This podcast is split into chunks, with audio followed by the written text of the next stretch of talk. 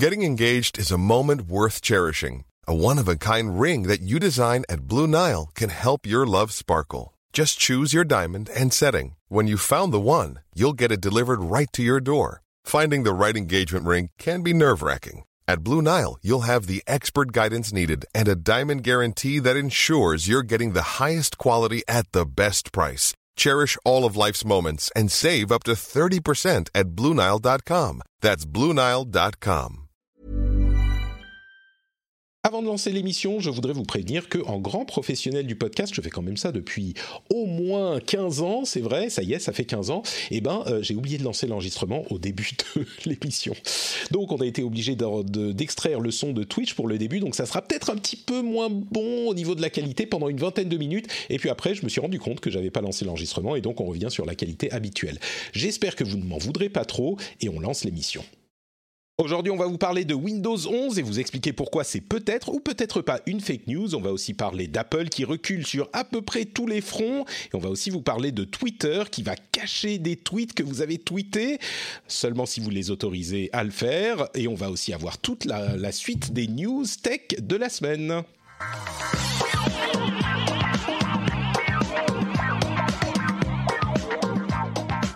Bonjour à tous et bienvenue sur le rendez-vous tech. Je suis Patrick Béja. Aujourd'hui, on est dans l'épisode numéro 420 déjà. On est en septembre 2021 et j'ai l'immense plaisir de recevoir, comme tous les mois, Cédric Deluca. Comment ça va, Cédric? T'es en forme? Bah Bien. Et toi? Comment vas-tu, Patrick? Écoute, j'ai hâte de parler de tous ces sujets euh, et d'oublier un instant que.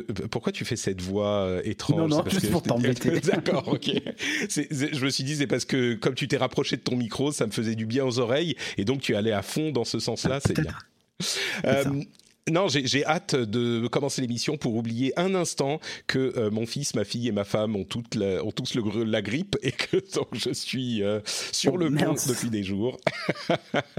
c'est pas grave, ça m'arrivera un moment aussi. On a également, alors c'est le, le, le, collectif euh, des noms merveilleux à dire, on a Damien Lika Takaruso. Alors là, par contre, j'ai peut-être écorché ton nom, Damien. Je suis désolé. Comment, comment vas-tu Non, pour une fois, Bonjour. Non, non, pour une fois, je pense que la prononciation était, était parfaite pour le coup. Et c'est vrai que ça fait beaucoup de, de, de, noms à connotation italienne euh, pour un seul rendez-vous. Voilà. Oui, mais c'est le plaisir, le plaisir du soleil qui est encore là dans le rendez-vous tech malgré la rentrée. On rappelle et on précise pour ceux qui ne le savent pas que tu es euh, un responsable de la tech au Parisien. Donc euh, tu es quelqu'un de sérieux qui parle de sujets sérieux à des gens sérieux. je ne sais pas vraiment comment tu as atterri dans cette émission où on fait un petit peu les foufous, mais j'espère que tu tu t'y sentiras bien avec nous. Et j'espère y contribuer aussi et continuer à vulgariser la tech pour les gens qui ne s'y connaissent pas forcément très bien, mais qui, méritent aussi de, tenu au courant.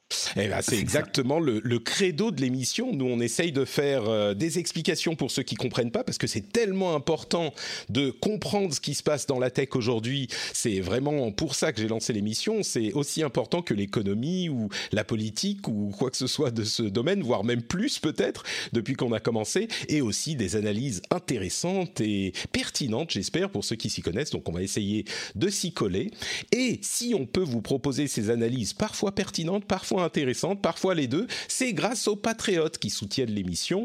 Je vais aujourd'hui remercier Tosha, MK 2021, Priyank Agarwal et Brandon Fang qui sont les patriotes du jour et les patriotes producteurs qu'on remercie tous les mois. C'est sur thème King of Fighters aujourd'hui puisqu'on a Peter Rigal dont le nom rappelle un petit peu celui de Rugal, l'un des boss de ce jeu de combat, ce qui veut dire que Peter est forcément un boss lui-même également et on a Raph qui me fait penser à Raphaël de King of Fighters aussi.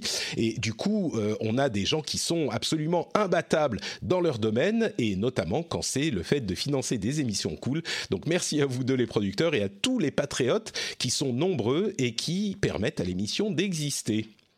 Je vous parlerai d'ailleurs un petit peu du financement euh, de l'émission. J'ai des choses à vous dire, donc euh, on en parlera un petit peu plus tard dans l'émission.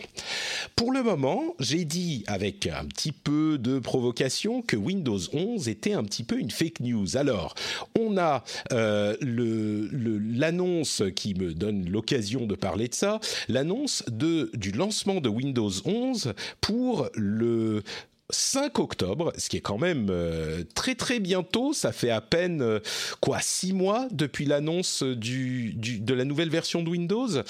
Et alors, au-delà du fait qu'il n'y aura pas de, de, compatibilité des applications Android inclus au lancement, ce qui était l'une des grosses annonces de Windows 11, euh, il y a une autre question qui se pose. On va passer de côté très rapidement le fait que le 22 septembre, on va avoir un nouvel event qui va annoncer du matériel Surface de Microsoft. Donc peut-être que toute la gamme sera compatible avec Windows 11 après cette annonce, puisque ça n'est pas le cas aujourd'hui. Mais ça me donne un petit peu l'occasion, euh, vu la, rapidité avec laquelle euh, il va arriver. Alors on savait que ça arriverait cet automne, mais là c'est vraiment euh, le, début de l'automne il y a une question qui se pose par rapport à Windows 11 et je serais curieux d'avoir votre avis. C'est euh, la question du pourquoi, la question de savoir euh, est-ce que on a vraiment besoin ou est-ce que Microsoft avait besoin de euh, passer à une nouvelle version de Windows ou Enfin, le, le, besoin peut toujours se discuter, mais surtout, on peut se demander si c'est un prétexte pour nous forcer en quelque sorte, à acheter de nouvelles machines. Est-ce que c'est une, euh, euh, un moyen que Microsoft a trouvé d'aider les constructeurs de PC à euh, vendre plus de PC que euh, ne l'auraient fait. Alors peut-être que les conditions ont changé ces derniers mois et que Windows 11 était déjà sur les rails, mais c'est vrai qu'on peut se demander, d'une part, les nouvelles fonctionnalités de Windows 11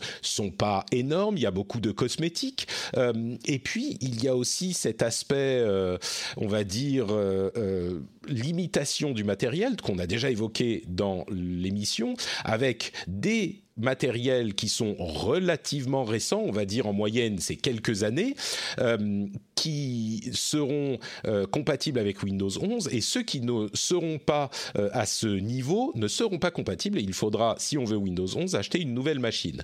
On peut rentrer dans les détails dans un instant, mais du coup je vous pose la question à tous les deux. Euh, de manière un petit peu euh, provocatrice. Est-ce que Windows 11, euh, ils auraient pas pu l'appeler simplement Windows 10 mise à jour de l'automne 2021 et basta, et peut-être même limiter, faire cette cassure sur la configuration nécessaire. Mais est-ce qu'on avait besoin de faire Windows 11 et de pousser les gens à racheter de nouvelles machines?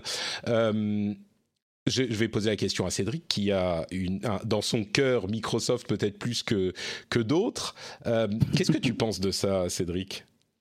Tu veux dire, est-ce que appeler bah, Windows 11 bah, C'est pas vraiment la question. Pourquoi est-ce que Microsoft fait Windows 11 en fait? Euh, Quelle est le, la motivation de Microsoft là-dedans? Qu'est-ce qui se cache bah, Qu'est-ce qui se cache? Et puis est-ce qu'ils ont Est-ce que c'est pas Il y a cette théorie, c'est pour cette raison que je l'évoque.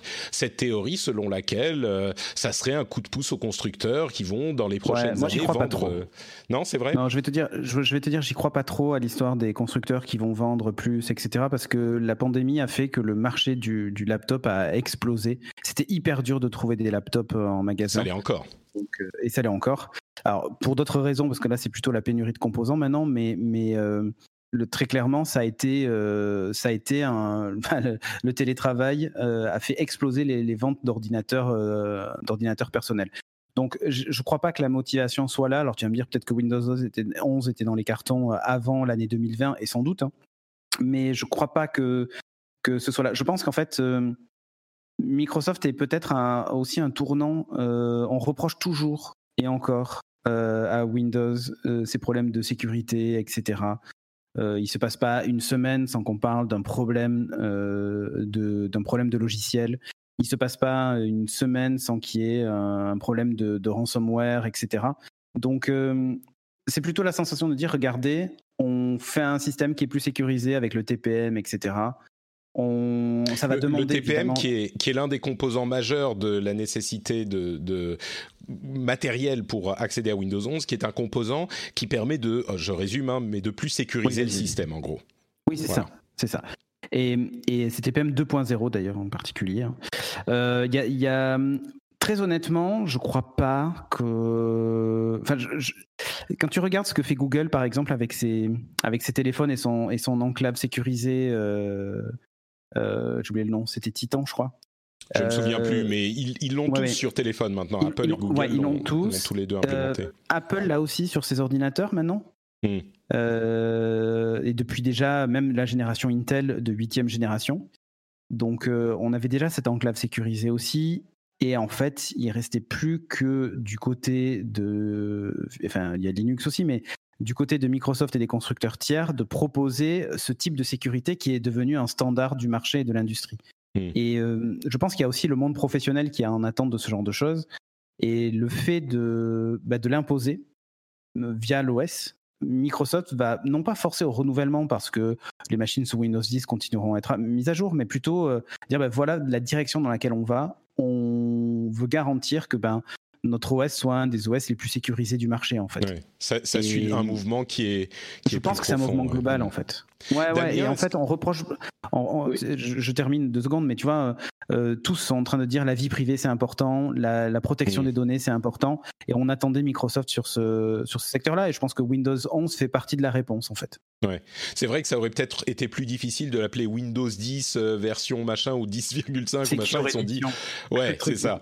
Ok, appelons-le Windows 11. C'est une vraie cassure. Ça change les, les, la configuration minimum et on pourra partir sur de nouvelles bases. C'est ce qu'on avait dit dans l'émission par le passé. Damien, tu, tu souscris à cette idée ou est-ce que tu es un petit peu plus conspirationniste euh, pour le plaisir pour, le plaisir, non, pas particulièrement. Mais ce que je me disais aussi, c'est vrai qu'ils n'ont pas ce besoin de, de régénérer le marché euh, qui se porte euh, qui s'est jamais aussi bien porté finalement avec la pandémie. Les gens sont équipés. Il y a, comme on disait, un problème euh, d'offre en ce moment sur les PC. Donc je ne pense pas que ce soit lié à ça et ça serait leur prêter des intentions euh, commerciales qu'ils n'ont jamais eues, évidemment.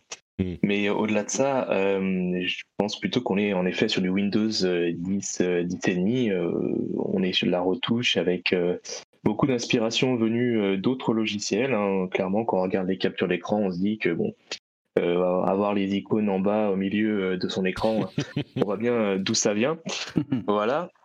Mais justement, c'est peut-être lié à ça. Il faut aussi un peu occuper l'espace médiatique, montrer qu'on est innovant, et mettre un peu sous le tapis aussi les polémiques, que ce soit Microsoft Exchange, tous les problèmes qu'on a pu avoir, et, et, ne pas donner l'impression que Windows est devenu une passoire où chacun peut rentrer, faire ce qu'il veut, pirater une entreprise même rien que pour leurs partenaires, euh, pour, pour pouvoir vendre des ordinateurs et des solutions logicielles, il faut montrer qu'on est innovant. Donc, euh, on est dans cette logique-là, à mon avis, euh, d'affronter le marché, de, prendre des initiatives et surtout en face. et il y a, y a, un autre géant qui est Apple qui, lui, fait au moins deux keynotes par an pour parler logiciel. Donc, il parle macOS, la WDC, ils en reparlent encore à la keynote de rentrée. Enfin, ils sont assez proactifs par rapport à ça. Et Microsoft se doit, euh, rien que pour euh, en termes de stratégie euh, commerciale, mais aussi en termes de recrutement, s'ils veulent recruter par exemple les meilleurs ingénieurs, ils doivent montrer qu'ils sont innovants, qu'ils ont des capacités à se renouveler aussi. C'est vrai que en, termes d'image, c'est important hein, ce que tu dis. C'est-à-dire que Apple peut passer une demi-heure sur un nouveau Mimoji qui est une fonctionnalité dont on se fout, mais, mais le truc c'est qu'on a l'impression qu'Apple est en mouvement et que chez Microsoft on n'est pas en mouvement en fait, on attend. C'est vrai qu'ils avaient alors qu'il y a des améliorations, hein, mais ouais. ils avaient dit Windows 10 sera la dernière version de Windows euh, et ils reviennent sur cette euh, déclaration. Mais c'est vrai que du coup, on a peut-être une impression d'immobilisme, même si Windows 10 peut continuer à évoluer. Et puis j'ai vu beaucoup de gens aussi euh, dire ah mais c'est uniquement des changements cosmétiques essentiellement, ce qui est pas forcément vrai. Mais même ça, je trouve que ça a une certaine importance. Le fait de, bah, c'est une question de mode aussi. Et puis ce qui n'est pas, ce qui ne se renouvelle pas finit par devenir vieillissant. Moi, j'ai l'impression que ça peut rien que ça également justifier cette idée. Euh, il y a Cassim qui nous dit dans la chatroom, lui aussi un grand spécialiste Microsoft, qui nous dit quelque chose d'intéressant aussi avec le passage de Panos Panay euh, au poste de euh, vice-président. il y a, selon lui, une, une, nouvelle, un, comment dire, un, focus renouvelé sur les consommateurs. C'est vrai que depuis l'arrivée de Satya Nadella, on s'était beaucoup beaucoup concentré sur l'informatique d'entreprise et euh, même l'infrastructure, peut-être que là ils se disent bon bah là c'est ça roule plus ou moins, euh, on va essayer de ravigorer notre euh, composante consommateur avec et en même temps. Ouais, et en même temps, ils sont un peu, ils sont un peu schizophrènes chez Microsoft parce que la gamme Surface, on a toujours dit, c'est la gamme qui est pas forcément pro. Hein. Enfin, elle fait les deux. En fait, c'est une gamme qui s'adapte aux pros, mais aussi euh, au grand public, aux étudiants. On l'a vu, Surface Go, tout ça. Quand on sort un Surface Duo, qui s'adresse finalement plus aux professionnels qu'au grand public. Enfin, j'ai du mal à comprendre la strate. Enfin, dire il y a un revirement consumer, je je crois pas. Moi, je pense que c'est vraiment un vrai problème d'image. Hein. C'est un problème de, de montrer qu'on n'est pas dans l'immobilisme, que Windows aussi évolue. Parce qu'encore une fois, hein, les, les keynotes Apple, on peut en penser ce qu'on veut. Regardez la, dernière keynote sur, euh, sur macOS euh, Monterey.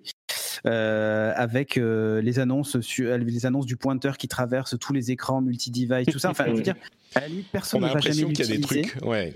Oh, il y a des gens qui avaient l'air. Ouais, ouais, mais, mais là, tu te dis, waouh, en fait, ils sont en train de faire des trucs incroyables, alors qu'en fait, on s'en fout. C'est, ça me fait penser parallèle. Vas-y, Damien. Et en parallèle, je pensais justement à l'histoire de pointeur, mais il y a des entreprises euh, chinoises, euh, pour les pas les nommer Huawei, qui par exemple aussi arrivent à avoir un écosystème où les objets interagissent entre eux. Je passe de mon smartphone à mon à mon ordinateur, comme ça. Et eux, ils ont aussi une dynamique. Euh, ils ont un vent qui les pousse. Et c'est vrai qu'on se retrouve à se dire, bah, Microsoft, ça fait un peu vieillot, ça fait euh, un peu dépassé, ils sont pas dans l'air du temps. Et je pense justement, par exemple, dans, dans, Windows 11, il y a aussi cette intention de récupérer une autre génération d'utilisateurs, peut-être de la verrouiller aussi, en mettant mmh. des, des, applications euh, qui sont d'abord disponibles sur Android, du type les TikTok, euh, les Snapchat, tout ce qui n'était pas forcément dédié à l'univers PC et on essaie de rattraper cette euh, génération-là mobile euh, pour, euh, pour essayer de, de, de peut-être, on a récupéré peut-être 10%, mais ces 10%-là seront essentiels pour l'avenir de Microsoft. Peut-être, oui. C'est vrai que moi, j'ai tendance à penser en termes de tout ou rien quand tu dis ça, mais c'est vrai que même si tu en récupères une partie, le fait de pouvoir avoir les applications Android sur, bon, malheureusement, ça ne sera pas disponible au lancement, mais de les avoir sur Windows, bah, c'est toujours ça de prix pour un, ouais, logiciel. Que personne ne les utilisera, mais, mais ça te montre que ça avance, qu'ils sont pas immobiles, qu'ils essaient d'innover et tout ça. Je pense qu'il y a beaucoup d'images dans Windows 11. Et, d'ailleurs, euh, il y a un dernier, une dernière chose que j'aimerais évoquer, c'est Windows X, euh, qui était censé, ça m'y a fait penser, enfin ça m'y a fait repenser quand tu as parlé du, de la Surface euh, Duo. Mm-hmm. Windows 10, enfin Windows X était censé être une version allégée et modifiée de Windows qui devait tourner sur Surface ouais, un multiscreen. C'est ça. Et euh, ils ont annulé cette version. On avait des comment dire des, des rumeurs qu'on entendait selon lesquelles en fait Windows X commencerait sur euh, Surface Neo et puis serait finalement peut-être un petit peu généralisé. Et puis ils l'ont annulé et on dit on va euh, intégrer les enseignements qu'on a eu de Windows X dans euh, nos produits en général et dans Windows. Et finalement, j'ai l'impression, je me demande, mais j'ai l'impression s'il n'y a pas un petit peu de ça aussi. Euh, c'était censé être une nouvelle génération de Windows qui euh, ne disait pas son nom, qui devait remplacer Windows 10 peut-être, et finalement c'est ce qu'ils ont fait. Je me demande s'il n'y a pas un petit peu de ça aussi dans, ah, ben, l'interface. L'interface est très clairement inspirée de ce que l'on avait vu de, de Windows 10X euh, ou X ou enfin je ne sais pas comment il voulait l'appeler in fine, mais, mais, très clairement, euh, tu sens que oui, c'est en fait le travail qui a été fait sur cette sur cet OS n'est pas perdu et a été récupéré dans Windows 11. Hein, ça se voit. Hein. Tout à fait. Le menu central, etc. Enfin voilà. Ouais. Bon, on va continuer, je suis sûr que ça va bien se passer. On va continuer avec Apple, justement. Euh, deux choses qui se sont passées cette semaine euh, du côté d'Apple qui continuent dans l'idée que bah, ils sont obligés de reculer. Euh, et on a d'une part cette affaire de scan de contenu des appareils Apple pour détecter du contenu pédopornographique. Alors je ne vais pas repartir dans toute l'explication de comment ça va fonctionner et pourquoi ça protège plus ou moins la vie privée. Ce scan de photos de votre de, vos de, vos photos que vous uploadez sur iCloud ce qu'il faut retenir, c'est que c'est un scan qui ne reconnaît pas vos photos, qui ne euh, connaît pas, qui ne regarde pas vos photos, mais qui repère des photos déjà connues. Et la grosse controverse, c'est ça qui est important, la grosse controverse est que euh, beaucoup d'experts en sécurité euh, craignaient qu'une fois cette fonctionnalité implémentée, des gouvernements ou d'autres entités demandent à Apple d'aller repérer non pas du contenu pédopornographique, ce, sur quoi je pense que tout le monde est d'accord, euh, sur le fait que c'est une bonne chose de euh, le, trouver et d'en informer les autorités, mais que des autorités euh, peut-être euh, plus ou moins bien intentionnées demandent euh, de repérer d'autres contenus. On pense évidemment à des gouvernements répressifs qui retrouveraient, qui essaieraient de, retrouver du contenu subversif et d'en identifier les, les, utilisateurs, ou même dans des pays où l'homosexualité est interdite, par exemple, du contenu homosexuel, etc., etc. Donc, les experts sont, ont fait une véritable levée de bouclier et Apple a annoncé la semaine dernière qu'ils allaient euh, mettre en pause le déploiement de cette fonctionnalité qui devait arriver avec iOS 15, donc euh, là, à l'automne, et qu'ils allaient étudier la chose plus avant, on va dire ça. Donc ils ne l'ont pas complètement annulé, mais pour le moment ils disent bon, euh, on a peut-être été trop vite. Euh, voilà, exactement. Mm. Ils vont revoir leur copie. Donc ça, c'est une première chose. L'autre chose que je voulais mentionner, qui est aussi dans cette euh, euh, idée de recul d'Apple, c'est que suite à une décision de administrative, on va dire, je ne sais pas si c'est proprement une décision de justice, c'est la Japan Fair Trade Commission, donc la commission qui s'occupe de l'équité sur le marché au Japon. Eh bien, suite à une décision de cette entité japonaise, Apple va autoriser les applications de lecture à intégrer un lien dans l'application pour euh, la création d'un compte pour utiliser l'application. Alors qu'est-ce que c'est que les applications de lecture? C'est toutes les applications qui vont lire du contenu que vous avez déjà par ailleurs. On pense à Netflix, ça c'est considéré comme une application de lecture. Euh, on pense à Audible, on pense à euh, ce genre d'applications-là, donc des applications de lecture de contenu au sens large. Et jusqu'à maintenant, ces applications n'avaient pas le droit de vous dire où vous pouviez vous créer un compte. Elle vous pouvait simplement vous dire bah, connectez-vous avec votre compte et si vous n'avez pas de compte, et eh bah, vous êtes vous êtes vous ne pouvez pas en fait, il faut avoir créé un compte ailleurs et ensuite y venir sur appareil iOS et euh, se connecter avec le compte qu'on a créé ailleurs, mais l'application elle-même ne peut pas vous dire allez là-bas pour créer le compte. Donc ça aussi, c'est un assez grand changement parce que Apple maintenant, suite à cette décision de justice au Japon, va autoriser partout ces applications à dire pour créer un compte, allez là, et puis ça ouvrira un lien sur une page web ou un truc comme ça. Ça n'a l'air de rien, mais c'est quand même assez important. Et puis les choses dont on parlait la semaine dernière, ce qui continue à pousser un petit peu cette euh, perception euh, de, de général de de, bah comment dire qu'Apple est en train d'être poussé dans ses retranchements, eh bien la loi euh, en Corée du Sud a été votée. C'est une loi qui euh, impose à Apple et Google d'autoriser des systèmes de paiement alternatifs dans les euh, Apple App Store et Play Store. On en avait déjà parlé la semaine dernière, mais cette fois elle a été votée. En parallèle de ça, et je vous donne la parole ensuite, il y a aux États-Unis, euh, à San Francisco et à New York, les deux villes ont décidé de limiter très drastiquement euh, les frais de sociétés qui font de la livraison de nourriture. C'est-à-dire que comme partout, cette commission était de 30%, on pense à Uber, Deliveroo, Lyft, etc., qui fait de la livraison euh, pour des restaurants, et les restaurants se sentaient un petit peu étranglés parce qu'ils sont obligés d'utiliser ces services aujourd'hui, et ça bouffe 30% de leur chiffre de, de, enfin, de leur chiffre d'affaires sur les livraisons.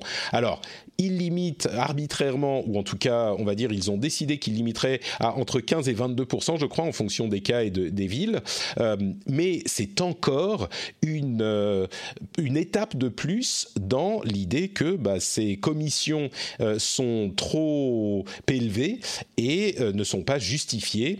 Et du coup, on a ce mouvement général contre la tech, ou qui, qui se positionne contre la tech, qu'on voit euh, se manifester un petit peu partout. Moi, je trouve que à la fois euh, l'histoire des applications de lecture et puis euh, des systèmes de paiement et des commissions, tout ça, c'est un petit peu la même soupe, quoi. Et pareil, c'est une question d'abus de position dominante quand on parle de, ces choses-là. Et il y a d'un autre côté la question du scan de contenu pédopornographique que je mets dans le même lot parce que c'est Apple qui recule, mais je me demande si on aurait eu le même type de, de, comment dire, de levée de bouclier il y a quelques années. Euh, ça, fait beaucoup de choses euh, mises ensemble. Damien, est-ce que tu, tu as un avis sur euh, ces choses-là Oui, oui. Bah, commençons déjà par, par l'histoire du scan du contenu pédopornographique. Ça intervient quand même quelques mois après la, découverte du logiciel espion Pegasus, qui touchait notamment les iPhones. Donc Apple s'attaquait à un sujet sensible. Est-ce que Apple doit se substituer à la justice, faire le ménage dans le, dans le téléphone de, de ses clients?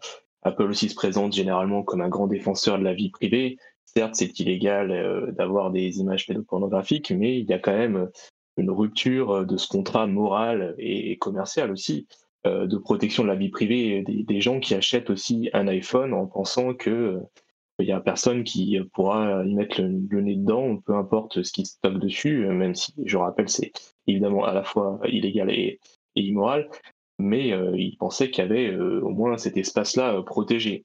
Donc ça, c'est un premier recul.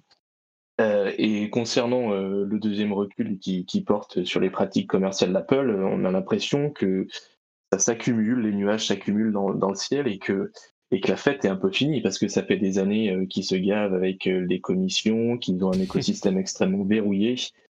Euh, donc euh, bon, je pense que comme il y a quand même des, gens relativement compétents chez eux et, très bien très bien éduqués, ils ont anticipé tout ça. Il ils ont essayé de le repousser pendant des années. Ils ont fait du lobbying, ils ont attaqué les décisions de justice, ils ont repoussé, ils ont repoussé. Mais à un moment, il y a forcément un retour euh, qui, qui, leur arrive dessus. Et du coup, je pense qu'ils sont pas si inquiets que ça. ils l'ont anticipé et c'est malheureusement la fin de, pratiques commerciales pour eux, qui, ont permis pendant des années de faire euh, gonfler leurs bénéfices, mais je pense que pour le coup, ils ont anticipé euh, la fin de la fête. Je, je, oui, je, je serais pas surpris qu'ils se disent à un moment ça va péter. Euh, le truc, c'est que ce qu'ils disent, c'est que le l'App Store a été a vraiment changé la manière dont on appréhende euh, les programmes tiers sur un appareil, et ça allait évidemment avec l'iPhone et le modèle a été copié euh, un petit peu partout. Et je crois que à l'époque, effectivement, on était dans une situation qui était vraiment innovante, qui a poussé un changement dans l'industrie. Ce que disent aujourd'hui les gens, c'est qu'au minimum, après on peut parler de la question de l'installation d'app c'est tout ça, mais au minimum, les 30% sont beaucoup plus difficiles à justifier. Et euh, au final, ça pousse ces frais-là sur les consommateurs qui, finissent par payer plus cher à cause du, on va pas dire du monopole, mais du duopole euh, Apple-Google. Ce qui serait intéressant de noter, c'est de voir euh, à quel point cette remise en question de la commission de 30% va être euh, considéré ailleurs parce que c'est le standard un petit peu partout. Et c'est vrai que quand on prend en considération euh, ce qui était nécessaire pour vendre une application avant l'arrivée de ces stores, c'était quand même compliqué. Euh, alors, euh, on peut toujours vendre quelque chose sur son propre site et euh, passer par un système de paiement classique, bien sûr, mais il y avait aussi le fait de bah, vendre en physique, c'était super dur et c'était une composante importante de tout ça. Alors, les, les temps ont changé, mais il n'empêche, ça coûtait très très cher se faire éditer par un éditeur, passer par des systèmes de paiement qui vont vous prendre de l'argent aussi. C'est vrai que l'App Store a simplifié tout ça et qu'Apple dit bah ça simplifie pour tout le monde et c'est pour ça que les consommateurs sont prêts à payer cher pour avoir un téléphone chez nous parce que ça leur enlève des prises de tête et qu'ils savent que tout est simple et qu'il n'y a pas de, de choix compliqués à faire. Mais malgré tout ça, je crois que le, au minimum, les 30% sont difficiles à passer. Cédric, tu, tu les vois tenir encore longtemps, toi, sur, euh, sur ces questions-là Ouais, en fait, les 30%, euh, c'est déjà fini depuis cette année, puisque c'est 15% en dessous d'un million de, de chiffre d'affaires. Oui, tu, tu sais que ça représente une fraction infime de leurs revenus. Hein. Je, sais, je sais, je sais, t'inquiète pas. Mais, mais cest dire que c'est le premier pas. Hmm. Et en fait, là où moi je les trouve injustes, ces 30%, c'est pas tellement sur euh, le prix de l'app et tout ça, mais c'est sur l'abonnement. Euh, l'abonnement ou l'achat in-app. C'est-à-dire que je veux bien que une application soit payante et qu'Apple prenne 30% et parce que le service fourni derrière, j'ai la garantie que normalement la garantie que l'application a été validée, etc. Donc c'est quelque chose que je peux entièrement comprendre. Et puis accessoirement, Apple est apporteur d'affaires dans l'histoire. C'est je t'ouvre ma base d'utilisateurs, donc euh, donc voilà. Euh, pourquoi pas?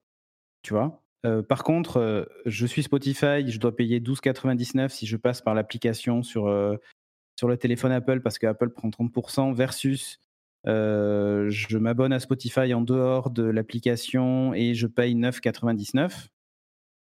C'est là qu'en fait je comprends pas. C'est-à-dire que je vois pas où est la plus-value d'Apple sur le, mmh. sur les contenus achetés. Tu vois ce que je veux dire? C'est comme si à chaque fois que j'achète un produit sur Amazon, Apple prend une commission parce que je suis passé par l'application Amazon en fait. C'est ce qu'ils voudraient, euh, plus ou moins pour les contenus numériques. Mais tu sais que pour les questions d'abonnement, alors pas pour tous les achats in-app, euh, pour l'abonnement, si je ne me trompe pas, au bout d'un an, on passe aussi à 15%. Il y a une diminution. Oui, tu me confirmes. Oui. Donc, oui, il y a une euh, diminution au bout, au bout d'un an. Mais non, mais c'est ridicule.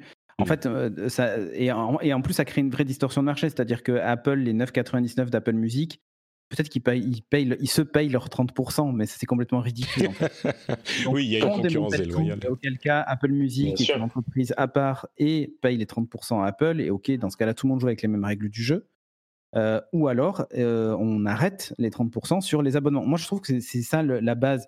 Aujourd'hui, tu veux faire, tu veux, tu veux te sub à la chaîne de Patrick sur Twitch en passant par euh, l'application Twitch sur iOS euh, je te rassure, tu ne payes pas le sub 3,99, mais tu es plutôt à quasiment 6 euros. Parce mmh. que tu dois acheter un jeton qui est plus cher avec les 30% d'Apple. C'est-à-dire que tu verses 30% à Apple quand tu veux te sub à la chaîne de Patrick via iOS. Et ben ça, c'est pas normal en fait. Mmh. Parce que euh, qu'Apple prenne sur l'appli Twitch, imaginons que l'appli Twitch soit payante 99 centimes et que Apple prenne 30%, ok. Mais sur le contenu généré à l'intérieur, Apple, pour moi, n'a pas son, mot à dire et n'a pas sa dîme à prélever. Donc, euh, moi, je suis pour la fin de ces 30% sur cette partie in-app. Pour moi, elle n'a pas de sens, en fait. Oui. Damien Disons que les 30%, les 30 se justifiaient beaucoup plus il y a euh, peut-être 10 euh, ans, quand Apple devait faire un, grand travail de vérification des applications, quand il devait mettre en place toute, la tarification, quand ils faisaient, quand ils mâchaient le travail en fait des, entreprises. Mais là, ils sont arrivés à un tel volume d'applications, c'est quand même, euh, il y a quand même euh, quelque chose comme 350 000 nouvelles applications qui sortent sur l'App Store chaque année. Donc dans tout ça, ils vont pouvoir euh, prélever un petit peu d'argent. Ils ont pas, et puis bon, ils ont un peu d'avance. Mais ça se justifie pas autant qu'avant, disons. Et la plus-value, on, on, la voit plus autant qu'avant, et forcément, ces 30% ont du mal à, ont du mal à passer. Je vous ouais, avoue que... Vas-y, Cédric. Non, non, non, non, mais je... Je, vous, avoue qu'il y a quelques années, c'était il n'y a pas si longtemps que ça, hein, il y a un ou deux ans, euh, j'étais on a commencé, non, il y a deux ans, on a commencé à dire oui, le vent tourne pour la tech, euh, ça commence à sentir mauvais. Euh, enfin, la société se retourne un petit peu contre les géants de la tech. Euh, et politiquement, le, vent commençait vraiment à tourner. Ça fait peut-être un petit, peu, un petit peu plus que deux ans qu'on commence à en parler dans l'émission. Je vous avoue que je ne pensais pas qu'on arriverait maintenant aux portes de véritables changements aussi importants que ceux-ci. Alors, c'est pas encore acté, hein, les histoires de 30% pour le moment avec les multiples exceptions qu'Apple euh, implémente, peut-être qu'ils vont réussir à garder les choses et à, éviter de se faire euh, légiférer. Euh, mais je, suis surpris de voir, de voir la manière dont les choses ont évolué. Finalement, ça devait peut-être arriver un jour. On est face à des entreprises américaines ont cette culture-là, mais qui gardent dans un coin de leur tête euh, toute l'historique euh, commercial américain, dans le sens où le gouvernement a l'habitude de s'attaquer au monopole. Il y a déjà eu des lois antitrust mmh. aux États-Unis, et ça fait partie aussi de ce qu'ils apprennent dans les écoles de commerce qu'ils ont pu fréquenter, ou même les ingénieurs qui sont largement sensibilisés à ça. Donc à un moment, ils savent que, que le coup près va tomber. Donc euh, soit ils provisionnent, soit, soit ils l'anticipent, soit ils essaient de le repousser d'une manière législative ou avec du lobbying, mais dans tous les cas, ils savent qu'à un moment ou à un autre, ça va tomber. Ça va tomber. Bah écoutez, euh, ça semble être le cas. En tout cas, on arrive à cette, période. Moi, je ne pensais pas la voir venir, ou en tout cas pas si vite. Bon, c'est pas encore fait. Euh, dernière chose, il semblerait que la conférence Apple aura sans doute lieu. La conférence de rentrée aura lieu le 14, mardi 14, donc la semaine prochaine, et euh, on aurait une annonce, notamment en plus des nouveaux iPhones, de l'Apple Watch Series 7 euh, serait un petit peu plus grande. On parle de 41 et 45 mm avec les, bords plats comme sur les nouveaux iPhones. Euh, par contre, je vous préviens tout de suite, hein, elle serait disponible soit pas tout de suite du tout, soit en très très faible quantité, soit les deux. Donc euh, si vous voulez une nouvelle montre Apple, il va falloir vous lever tôt pour la commander. Et la, vraie raison pour laquelle je vous parle de ça, c'est que euh, selon les euh, sources du Wall Street Journal, pour l'année prochaine, donc pas cette année, mais pour l'année prochaine, il y aurait des projets d'avoir un, euh, capteur qui capterait la pression sanguine et la température, spécifiquement pour faire du, tracking de, de pour les femmes qui essayent de tomber enceinte, le terme m'échappe, euh, mais ça serait un capteur de température. C'est marrant parce qu'on en parlait il y a une semaine ou deux, et, quelqu'un me disait en fait la température c'est très très très difficile à, capter, contrairement à ce qu'on pense. Euh, il y a des grosses variations, et quand on a un truc sur le poignet, c'est pas du tout le bon endroit pour euh, essayer de, capter ça. Mais ça arriverait peut-être hein, l'année prochaine. Donc si c'est important pour vous, n'achetez pas la série 7. J'ai l'impression que on s'oriente comme un peu pour l'iPhone 13 vers, euh, un, nouveau, design euh, voilà, qui ressemblerait apparemment, d'après les dernières informations venues d'Asie, au design euh, rétro vintage de l'iPhone 4 qui, qui, a accompagné l'iPhone l'iPhone 12 l'année dernière. Donc on sera sur du plus carré, mais c'est vrai qu'à l'intérieur, à chaque fois qu'on parle avec les gens d'Apple, ils nous disent que finalement, il y a déjà tellement de capteurs à l'intérieur, on n'a pas besoin d'en rajouter, on a juste besoin de rajouter des fonctions. Ces fonctions-là, elles passent par des mises à jour logicielles. Donc, quelque part, euh, ils se tirent, euh, voilà, ils se tirent pas une balle dans le pied, mais ils disent que euh, finalement, l'iPhone, pardon, l'Apple Watch 6 et la 7 risquent d'être facilement mises à jour et seront encore utiles et, efficaces sur plusieurs générations. Sans doute. Mais si on veut la dernière avec le capteur de pression sanguine, euh, il faut rouvrir le portefeuille. Parce que la pression eh sanguine, tu te rends pas compte, Damien, c'est tellement important. Regarde là, j'ai euh, oublié de lancer l'enregistrement sur euh, l'émission en, lançant l'enregistrement. J'ai. Ah bah laisse tomber mais après, tu vois, mon Apple Watch se serait mise à sonner.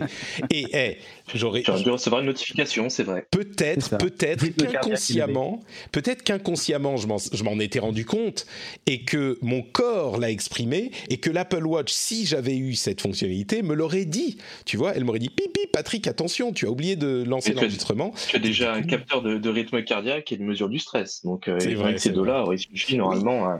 Mais avec la pression sanguine, bah tu vois, ça n'a pas marché. Ce qu'il me faut, c'est un capteur de pression sanguine en plus clairement. Ouais. Et j'aimerais, à, propos de pression sanguine, j'aimerais vous parler de financement et de financement de l'émission. Et euh, du coup, je vais, je vais faire un, petit truc, j'espère qu'elle ne m'en voudra pas, mais j'aimerais euh, faire rendre un hommage à, Fanny, euh, qui est la personne qui travaille avec moi depuis maintenant euh, presque un an et demi, ça fait presque ça, et qui m'aide dans la planification, dans la production et dans la euh, dans la, la, publication, le montage, tout ça des émissions, et qui de plus en plus s'avère être assez indispensable pour mon quotidien professionnel. Et hum, le truc, c'est que c'est, ça, elle me permet en fait de faire énormément de choses que je ne pourrais pas faire si elle n'était pas là.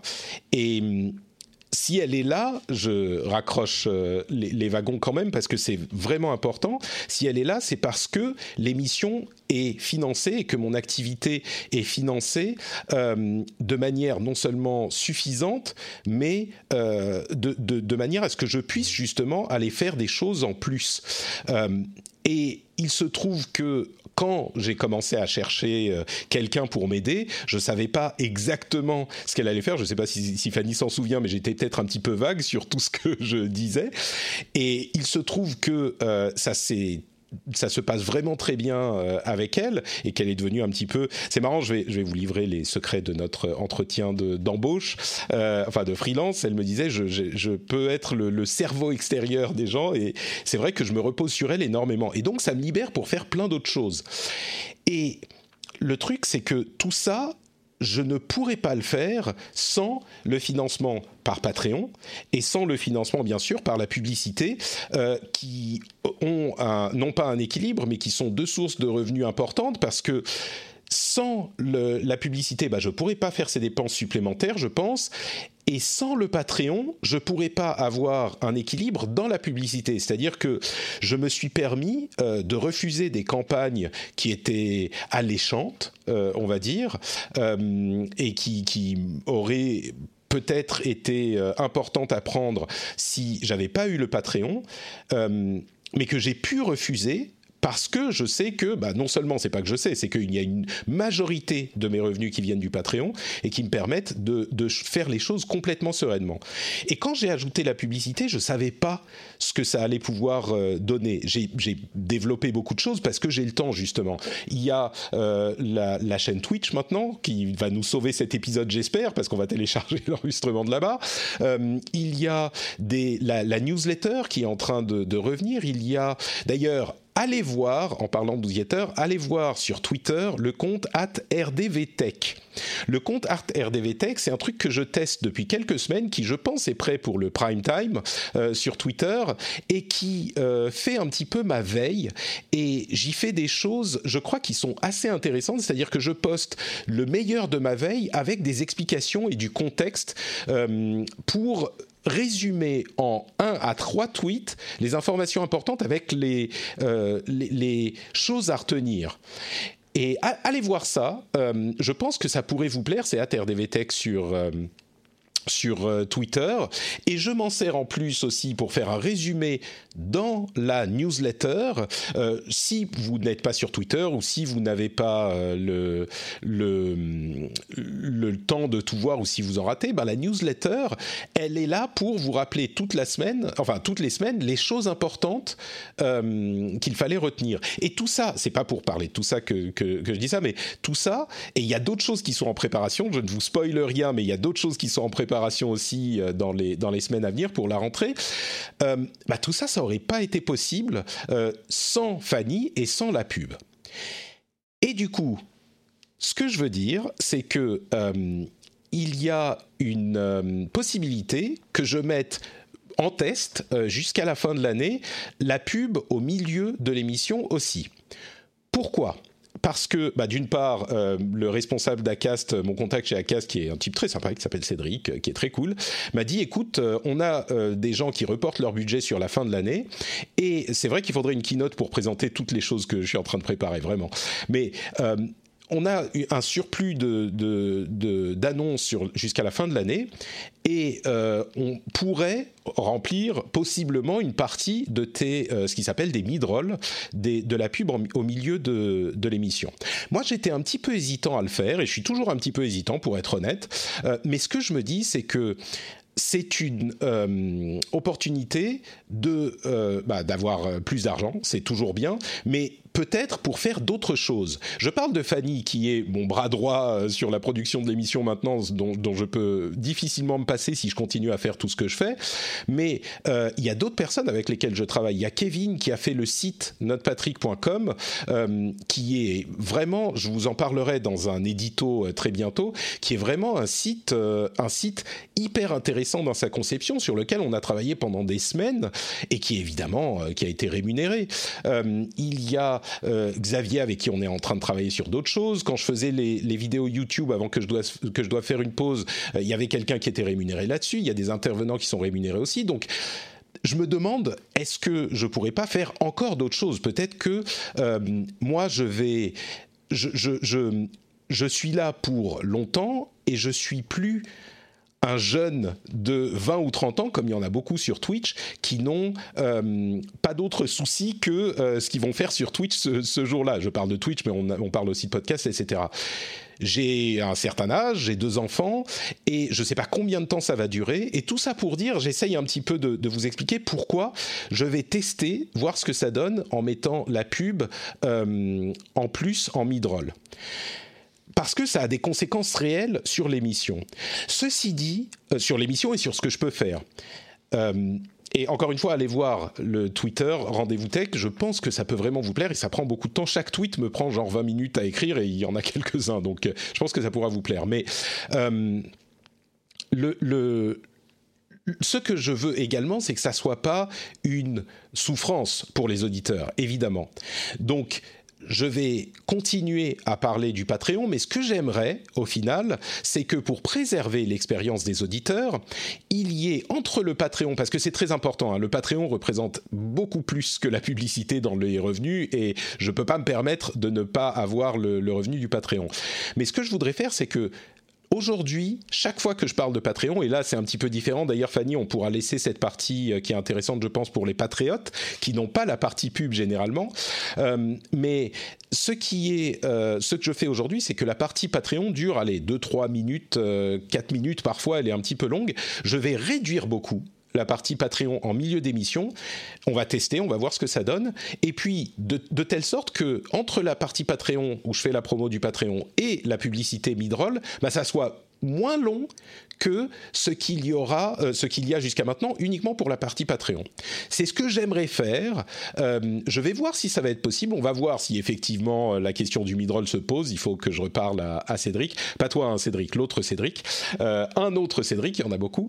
Et, et, on va voir ce que ça donnera. Peut-être que je vais faire le test jusqu'à la fin de l'année. Si vous avez des retours là-dessus, n'hésitez pas. Je suis vraiment, on a, on a une émission qui est communautaire et quand je dis communautaire, c'est pas uniquement les patriotes, c'est vraiment l'audience de l'émission, les auditeurs et les auditrices, euh, je suis toujours intéressé par des discussions avec vous. Donc venez me voir, que ce soit sur le Discord, qui a une grande partie publique maintenant, euh, ou sur Twitter, ou où que ce soit. Je suis très très preneur de vos avis.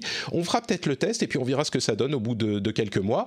Revenir en arrière peut-être, euh, continuer peut-être, je sais pas, mais voir ce qui est possible parce que l'émission a toujours été le, point fort de l'émission, c'est que j'ai toujours exploré plus différemment d'autres choses et, je continue à faire à, être dans cet esprit. Donc euh, on verra ce que ça donne. Je voulais vous prévenir. C'est pour ça que j'ai pris un petit peu de temps pour le faire euh, maintenant, pour en discuter maintenant. Et puis on peut continuer avec la suite de l'émission. Euh, évidemment, patreon.com/slash rdvtech pour avoir le, le contenu sans pub, zéro pub et supplément d'amour en plus. Life is made up of many gorgeous moments. Cherish them all, big and small, with Blue Nile. Whether it's for yourself or a loved one, Blue Nile's unrivaled selection of expertly crafted fine jewelry and statement pieces help make all your moments sparkle. Blue Nile's experts are on hand to guide you, and their diamond guarantee ensures you get the highest quality at the best price. Celebrate a life well lived in the most radiant way and save up to 30% at BlueNile.com. That's BlueNile.com. Alors, euh, de quoi on va parler maintenant? Twitter, justement. On parle de Twitter. Quand vous serez allé suivre le compte at RDVTech, eh bien, vous serez peut-être intéressé de savoir que il y a plusieurs choses qui vont arriver sur Twitter, enfin, qui sont à l'étude sur Twitter. Je vais vous parler d'une chose en particulier. Euh, qui est particulièrement intéressante, je trouve, c'est cette idée que Twitter pourrait, à terme, euh, implémenter la possibilité de ne pas, euh, enfin, de cacher les tweets qui ont un certain âge. C'est-à-dire que ils sont, c'est vraiment à l'état d'étude, euh, mais dans le cadre d'une idée qu'ils poussent qui s'appelle la social privacy, donc la protection ou pas la protection, mais le contrôle des données euh, public. On va le traduire comme ça. C'est vraiment pas les données privées, hein, mais c'est le contrôle des données publiques. Euh, ils ont plusieurs choses qu'ils sont en train d'implémenter, et notamment cette idée qu'ils voudraient, ils pourraient euh, cacher vos, vos, vos tweets qui ont un certain âge et vous pourrez déterminer l'âge euh, de ces à, partir duquel ça s'active. Ça peut être un mois, deux mois, trois mois, un an, ce genre de choses. Euh, c'est ce qu'ils sont en train donc d'étudier, on va dire, euh, de loin. enfin de loin. C'est au tout début de cette phase d'étude. D'autres choses qu'ils sont en train d'étudier, c'est la possibilité de cacher les tweets que j'ai likés qui ne s'afficheront pas dans les flux des autres, de quitter une intervention où on a été tagué ou de supprimer un follower, c'est-à-dire de faire en sorte que quelqu'un qui nous suit ne nous suive plus sans avoir à le bloquer, débloquer. C'est comme ça que faisaient certains. Euh, mais vraiment pour moi, cette idée que de cacher les, euh, les, tweets qui ont un certain âge, c'est hyper, hyper important. Évidemment, vous mmh. avez compris, parce qu'il y a beaucoup de scandales qui sont arrivés euh, de bah, bah, vas-y, tu, tu, tu, peux en parler, Damien. Je sens que t'es chaud là. L'idée est intéressante, mais on essaie de. On oublie, et l'adage dit que Internet n'oublie jamais rien, mais euh, voilà, on essaie d'un peu de, repousser ça, ce qui est une très bonne idée. Euh, peut-être qu'on a changé, peut-être qu'on a évolué dans, dans sa pensée, qu'on n'assume plus forcément le, le tweet qu'on avait pu lâcher il y a un an ou, Oui, il y a trois mois, on a eu une avis. 5 ou 10 ans, ouais. Ça arrive, voilà. Mais le problème, bon, après, ça serait oublié qu'il y a évidemment des captures d'écran, que plein de gens euh, qui voient parfois un tweet un peu sulfureux le mettre de côté au cas où euh, pour le sortir à, l'occasion d'un débat ou d'une discussion. Donc, donc voilà, l'idée, l'idée est intéressante, elle mérite d'être creusée évidemment. Après, je voilà, on remarque surtout au passage que les, réseaux sociaux euh, s'inspirent les uns des autres, euh, qu'un réseau social public comme Twitter va piocher euh, dans les, dans les idées de, réseaux sociaux un peu plus privés hmm. d'un autre géant de la Silicon Valley. Donc voilà, on sent bien que l'inspiration vient aussi des, échanges entre, entre ingénieurs, commerciaux, les gens qui circulent d'une entreprise à une autre, qui arrivent avec leurs idées, qui essaient de les implémenter dans, dans leur nouvelle boîte. Voilà. On sent encore que Twitter, malgré, malgré sa maturité, euh, cherche encore un peu à, évoluer. Pareil, a donné cette impression euh, qu'on pouvait dire tout à l'heure de Microsoft euh, d'évoluer et d'innover. C'est encore peut-être aussi. J'ai un regard assez différent sur la chose, mais, mais je vais poser la question à Cédric. Euh, la, la chatroom euh, fulmine. Hein, pour, pour, beaucoup d'entre eux, c'est une très très mauvaise idée. Ça permet de cacher des choses qu'on a dit, de, de mentir. Pour répondre à, à Beckham, euh, on peut bien sûr aller supprimer des tweets. Là, il s'agit de les cacher, de les rendre privés en quelque sorte d'un coup. Euh, jusqu'à aujourd'hui, il faut aller les supprimer un à un. Et quand on tweet euh, trois fois par jour, vous pouvez vous imaginer que des tweets d'il y a dix ans euh, sont, problématiques à les supprimer. Il y a des services qui vont faire ça sur plusieurs jours parce qu'il y a une limite dans le nombre d'appels à l'API qu'on peut faire avec Twitter. Mais il y a des services qui vont vous faire ça. Allez vous supprimer tous vos tweets, tous vos tweets après un certain temps. Là, ils implémentent la chose eux-mêmes. Cédric, est-ce que tu es aussi critique de, cette, de ce changement? Ah, je suis assez partagé. Parce qu'en même temps, c'est un bon outil aussi pour, euh, pour tout simplement sa vie privée. Euh, il y a énormément de recruteurs qui se servent de, de, Twitter pour euh, vérifier ce que vous racontez. Et en fait, même si effectivement c'est, tout ça est fait de façon publique, hein, donc à partir du moment où on met ça sur, sur la place publique, on devrait l'assumer entièrement. Je pense que malheureusement, euh, beaucoup de gens n'ont pas cette hygiène numérique-là de se dire si c'est sur Internet, c'est comme si j'allais le crier dans la rue. Mmh. Mmh. Euh, Mais du coup, ça, laisse, ça les déresponsabilise aussi au passage. Ouais, je, tout à fait. Mais là, tu vois, par exemple, moi, j'ai des étudiants qui cherchent des stages. Et souvent, je leur dis, googlez-vous, en fait. Vérifiez mmh. ce qui sort sur vous. Est-ce que tu veux postuler dans telle ou telle entreprise? Ne t'en fais pas que le le RH va regarder ce que tu as posté sur les réseaux, il va googler ton nom. Si les premières choses qui remontent, c'est, euh, je sais pas, des, choses que tu as postées que tu assumerais pas, en fait, publiquement, il faut peut-être que tu les supprimes. Des blagues douteuses, des, ouais, des, oppositions à une époque. Des choses maladroites, parce qu'il y en a qui. Qui peuvent répondre à une actualité, voilà. J'allais dire, nous, on n'est pas digital native, c'est-à-dire qu'on n'a pas commencé à tweeter à 13 ans.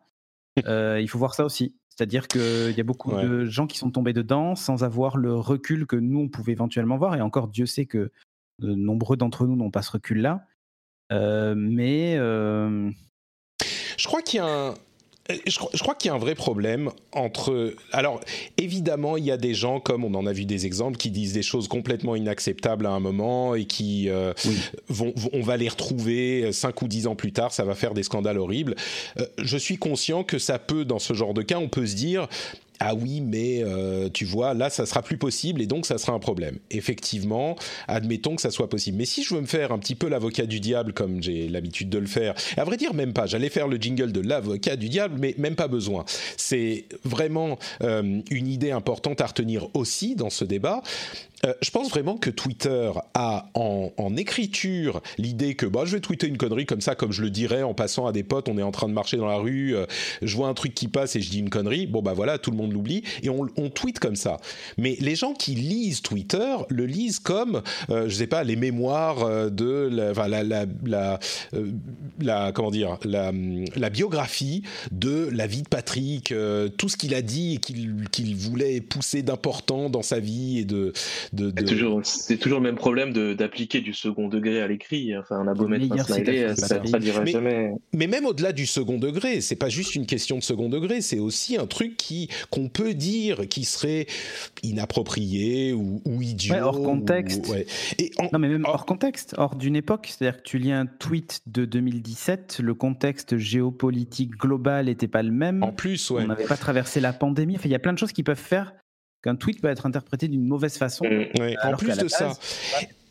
Et, et du coup, euh, il y a quelque chose de très anxiogène et de très stressant dans l'idée de se dire que tout ce qu'on a dit de notre vie est archivé pour toujours et peut être ressorti et être euh, mis dans le, dans le visage en disant ben regarde en 2012 t'as dit ça. Je, comprends que parfois, effectivement, comme on dit dans la chatroom, euh, il y a des choses où ça peut faire ressortir, mais, mais pour les, les, les hommes politiques ou les hommes ou les femmes politiques ou les personnalités publiques, je veux dire, si le seul endroit où ils disent des choses inacceptables, c'est Twitter en 2012, euh, je ne sais pas si ça veut forcément. Je veux dire, ces gens-là dont on parle, c'est des gens qui vont dire des choses qui sont soit inacceptables, soit controversées à plus d'endroits que juste sur Twitter. C'est pas que tout à coup, parce que Twitter va cacher vos tweets de, euh, 2015, de 2008 à 2015, bah, tout à coup, on va plus savoir que les salauds, qui sont des salauds, vous voyez? Donc, je crois qu'il y a un Mm. petit peu de. de euh, euh, de, de fantasme dans cette, dans cette idée. Donc moi, je pense que c'est pas une si mauvaise idée. Euh, et et l'idée de dire, là encore, bah, si, du, coup, si t'assumes pas, tu le dis pas sur Twitter. C'est pas comme ça que ça marche. C'est pas comme ça que ça marche. Je suis désolé de, de casser cette idée. Euh, on dit des trucs parfois euh, qui sont... euh, enfin, il faut qu'on puisse avoir un espace sur le net où on peut dire un truc qui va pas nous suivre toute notre vie. Euh, et je crois que du Mais c'est aussi pourquoi il y a une différence entre réseaux l'oubli. sociaux privés et publics. Bien sûr, bien sûr. Mais, mais même là, je veux dire, il y a une valeur à Twitter dans l'idée de suivre la conversation du monde sur le moment. Le, et, et si on peut s'exprimer plus librement, et encore une fois, hein, c'est pas l'idée que euh, on a tout de même euh, la, facilité de euh, faire une capture d'écran, c'est trivial. Donc s'il y a quelque chose de vraiment problématique, ça, ressort. C'est juste que c'est moins oppressant de, de l'avoir de manière aussi absolue que c'est aujourd'hui. Bon. Autre sujet, euh, enfin petit sujet, petit détour par les puces et les euh, processeurs. Qualcomm a annoncé un nouveau codec qui s'appelle aptX Lossless qui permet d'avoir par Bluetooth du contenu de qualité lossless euh, CD, c'est-à-dire 16 bits 44,1 kHz. Pourquoi c'est important? Parce que jusqu'à maintenant, le Bluetooth, euh, les différents protocoles et codecs Bluetooth ne permettaient pas d'avoir une qualité CD par écouteur Bluetooth. Or, à, à la suite euh, de différents services dont Apple, eh ben on a du contenu de haute qualité dans les services de streaming. Sauf que bah, ce contenu de haute qualité est dégradé quand on l'écoute en Bluetooth. Là, Qualcomm annonce un nouveau processeur, une nouvelle version de son codec qui vous permettra en Bluetooth d'écouter votre son en qualité CD. Donc euh, sur vos petits écouteurs, euh, sur vos petits AirPods là, comme les miens qui sont pourris et qui font passer tous les bruits, eh ben vous pourrez dire que vous avez de la qualité CD. Non, je plaisante, mais il y a des écouteurs de très bonne qualité en Bluetooth, ben on pourra avoir de la qualité CD. À côté de ça, euh, Google est en train de développer des processeurs ARM en plus des processeurs pour leur téléphone pour des tablettes et des ordinateurs portables classiques, peut-être des Chromebooks. Euh, non, enfin oui, de développer des, des processeurs pour ce type d'appareil. Donc, ils continuent dans le développement des processeurs. On a vraiment euh, une dynamique qui s'est initiée euh, il y a quelques euh, quelques mois, euh, même un an de ça, euh, avec Apple. Et enfin, dernier petit sujet intéressant sur la, les, les puces. Est-ce que vous êtes au courant de ce qui se passe avec la filiale d'ARM d'ARM en Chine Il semblerait que la filiale ne réponde plus à la maison mère depuis quelque temps. Il y a toute une histoire, hein. il, y a, il y a un bel article sur Numérama qui, qui détaille ça, mais... euh, la filiale chinoise de ARM serait en train de faire une sorte de sécession. Euh, alors, je ne sais pas exactement comment euh, le considèrent les autorités chinoises. Euh, j'imagine que ça les gêne pas forcément, mais c'est une sorte de, de vol de secrets commerciaux et technologiques importants, si c'est le cas. Et je ne sais pas ce qu'ils vont faire, mais il y a toute une histoire avec un président qui répond pas à ce que lui demandent les, enfin bref, et qui ne, ne met pas en place les, les personnes du board qui sont censées être mises en place, etc., etc.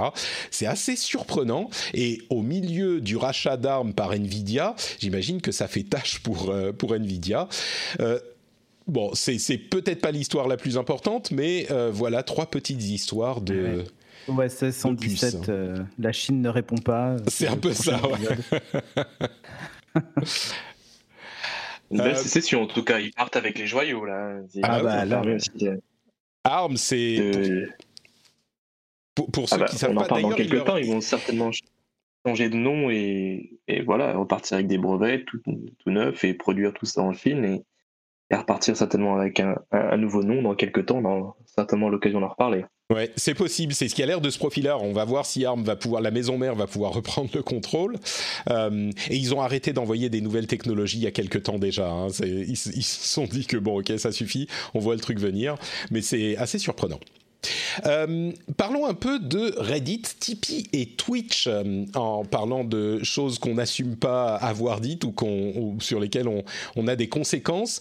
Euh, il y, a, eu 135, plus de 135 subreddits qui ont fait une sorte de grève euh, en passant leur subreddit en privé pour, euh, exprimer leur mécontentement face à la politique de Reddit de laisser s'exprimer euh, des groupes anti-vax, en gros, comme r slash no new normal, qui est le plus grand euh, subreddit anti-vax, qui en plus va harceler les autres, enfin bref. Euh, et, mais il y en a d'autres, et en gros, le sentiment de euh, nombreux subreddits était si il n'y avait pas les fausses informations et si on n'avait pas tous ces, euh, ces, euh, toutes ces conspirations, on aurait pu déjà retourner à une vie normale. Et c'est à cause de ça que on ne n'est pas dans une vie normale.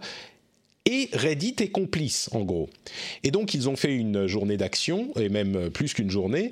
Et Reddit a fini par mettre en quarantaine, ironiquement, euh, No New Normal, qui est le plus gros subreddit, donc, et alors qu'ils avaient défendu leur, euh, leur position en disant, bah, nous, on n'est pas là pour juger de qui a, le droit de dire des choses ou pas. On va y revenir dans le, dans le cadre de Tipeee dans un instant. Mais l'action euh, du, du, du nombre a euh, poussé Reddit à agir finalement.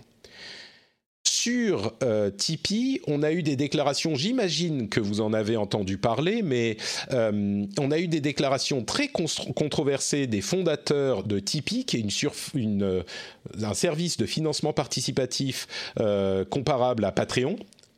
Et ce qu'ils ont dit en gros, c'est suite aux questions sur euh, des créateurs qui faisaient du contenu controversé, euh, on leur a posé la question dans un reportage euh, télévisé et leur réponse a été j'assume tout ce qu'il y a sur le site. C'était Michael Goldman hein, qui, a fondé, qui était l'un des cofondateurs du site.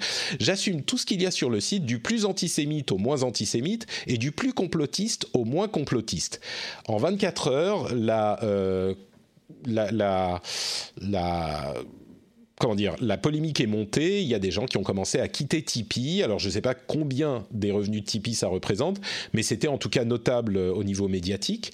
Euh, ce qu'il explique, euh, Michael Goldman, c'est que, en gros, ce qui est légal, euh, c'est pas à lui de décider euh, ce qui a le droit d'être sur le site ou pas. Et, c'est une défense qu'on a, avec laquelle on est assez familier, hein, puisque c'est ce que disent beaucoup de réseaux sociaux beaucoup plus grands que Tipeee. Et c'est une idée qui, je crois, a du mérite dans certains contextes. Euh, là, alors là, je vous livre ma conclusion, hein, mais je, vous laisserai libre d'en parler aussi. Le truc, c'est que il y a des limites à tout. Et à un moment, euh, je crois que ne pas prendre position, c'est aussi prendre position d'une certaine manière. Euh, vu les contenus, on, on se souvient, je me souviens plus du nom du film euh, euh, complotiste, anti-vax, très très controversé. qui était sorti. Hold Up, voilà. merci. Hold Up, qui d'ailleurs, ses premières prédictions commencent à, à, Bon, bref, peu importe, mais il avait été financé par Tipeee. Et il se traînait d'autres casseroles aussi. Et à un moment, effectivement, quand on est dans ce genre de position, je crois qu'on a une certaine responsabilité, qu'on le veuille ou non. Et évidemment qu'on ne peut pas contenter tout le monde, mais euh, comme je le disais, ne pas prendre position, c'est prendre position aussi. Et c'est marrant parce que les réseaux sociaux à une échelle beaucoup plus grande se sont vus obligés de faire ce genre de, choix et de prendre ce genre de décision. Euh, et, ça a été euh, bah, nécessaire. Et je crois que Tipeee euh, a fait le mauvais choix et, a voulu se cacher derrière une sorte de neutralité qui, euh, si l'argument en théorie peut se comprendre, je crois que dans la pratique, là, c'est plus difficile je, je, conclue avec une dernière chose. Euh, les streamers de Twitch ont fait a Day of Twitch pour exprimer leur mécontentement face à l'inaction de Twitch contre les hate raids, dont on avait déjà parlé. Des gens qui raident d'autres chaînes sur Twitch en mettant du spam et des commentaires haineux. Euh, et Twitch était trop long à réagir, on en avait déjà parlé. On a vu que cette journée-là a vu une baisse de euh, spectateurs qui va de 5 à 15 euh, donc ça a eu un tout petit effet. On peut imaginer que si Twitch ne fait rien, enfin 5 à 15% c'est pas rien, hein, ça, compte. Évidemment, ça veut dire qu'ils n'ont pas eu à streamer les choses, donc ça leur a coûté moins cher, mais il n'empêche. Euh, je trouve ça un tout petit peu encourageant parce que ça veut dire que l'action n'a pas été n'a pas eu un effet nul d'après les données qu'on a qui sont approximatives bien sûr euh, du site GameSite sur ce sujet. Donc dans ces trois sujets, euh, on a eu des actions un petit peu collectives qui ont eu un effet plus ou moins important, euh, mais c'est un petit peu le thème général que j'ai trouvé dans cette. ça s'est un petit peu normalisé, ça pas normalisé, mais ça s'est formalisé et on, on sait aujourd'hui comment se faire entendre au minimum. Alors peut-être que ça provoque pas des actions euh, de la part de ceux qui euh, veulent nous entendre, enfin dont on veut qu'ils nous entendent, euh, mais ça, ça, ça, semble au moins avoir un effet au minimum médiatique. Et, je vous laisse la parole sur ces trois sujets également. ouais, ben, je vais la prendre parce que moi je suis concerné surtout par deux, puisque j'ai un financement participatif chez Tipeee et on est en train de prendre des décisions et j'ai aussi fait le Day of Twitch parce que j'ai moi-même subi un. Alors, c'est pas un raid dans. Enfin, si, c'est des gens qui ont débarqué de, de jv.com et c'est pas un raid qui a été initié par Twitch avec des bots, etc. Mais, mais dans les faits, c'était des vrais gens et, et c'est hyper dur de, de, à gérer en fait, même après. Donc, mmh. donc bref. Donc, je, je, me sens concerné au moins par ces deux sujets-là. le Tipeee J'aimerais qu'il. Enfin, j'aurais aimé poser la question quand il dit héberger du contenu euh, du plus antisémite au moins antisémite. À partir du moment où c'est un peu antisémite, c'est antisémite ou pas en fait? Comment est-ce qu'on. J'ai du mal à comprendre. C'est-à-dire que, est-ce que le fait d'être un peu antisémite, c'est moins grave que d'être euh, antisémite à temps plein Antisémite, avec, mais avec modération. Ah, c'est ça, antisémite. Je crois, que, je crois que ce qu'il voulait dire. Je crois que ce qu'il voulait dire, et qui a clairement été très mal exprimé, et je pense qu'il s'en mord les doigts, euh, au-delà de la culpabilité ou pas de Tipeee, mhm. je crois que ce qu'il voulait dire, c'est euh, que j'assume tout le contenu, qu'il soit antisémite ou non. Je pense que c'est ça qu'il voulait dire, mais clairement, la formule mm. était au minimum malheureuse, euh, on est d'accord. Ouais, c'est ça. bon, ben, nous, on, enfin, on, a décidé qu'on allait réouvrir un Patreon. Euh, puisqu'on était au début sur Patreon, on a fait la migration sur Tipeee il, y a, trois ans, et en fait on va réouvrir un Patreon. Mais en plus ils sont en euros maintenant Patreon. Venez tous sur Patreon, patreon.com/slash rdvtech, comme ça vous serez prêts quand, quand, Cédric arrive. C'est Mais en même temps, mais en même temps, je comprends la position de Tipeee qui dit bah, c'est pas à nous de décider ce qui est légal ou pas légal. Si moi je reçois un courrier d'un juge qui dit euh, attention, il faut arrêter le financement de, tout ceci euh, parce que bah, c'est illégal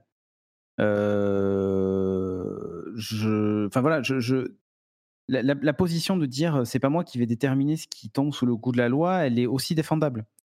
et je peux parfaitement l'entendre. Le problème, c'est que dans le cas de Tipeee, on a la sensation que c'est plus pour justifier l'idée de continuer à faire du business. Finalement, en gros, c'est pas notre problème. nous, on est mmh. d'abord une, une plateforme qui aide justement à, financer tout type de, contenu et de d'expression. On n'est pas juge de ce qui pourrait heurter telle ou telle personne. Mmh.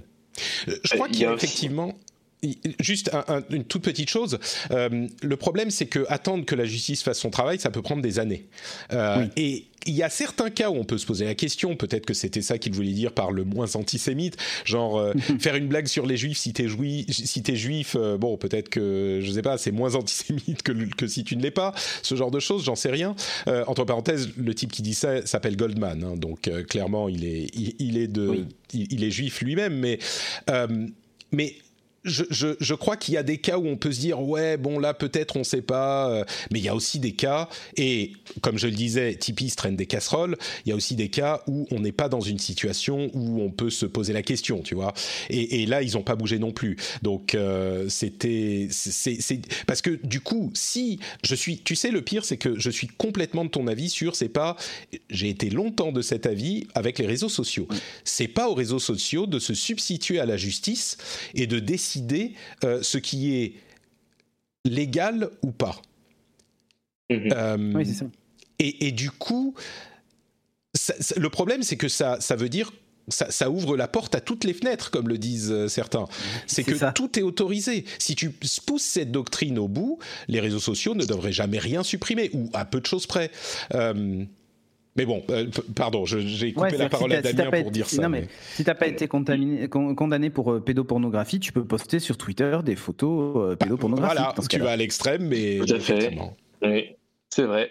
Après, ils, se cachent aussi, peut-être, encore une fois, ils ont cette, cette approche américaine qui est liée aussi au business.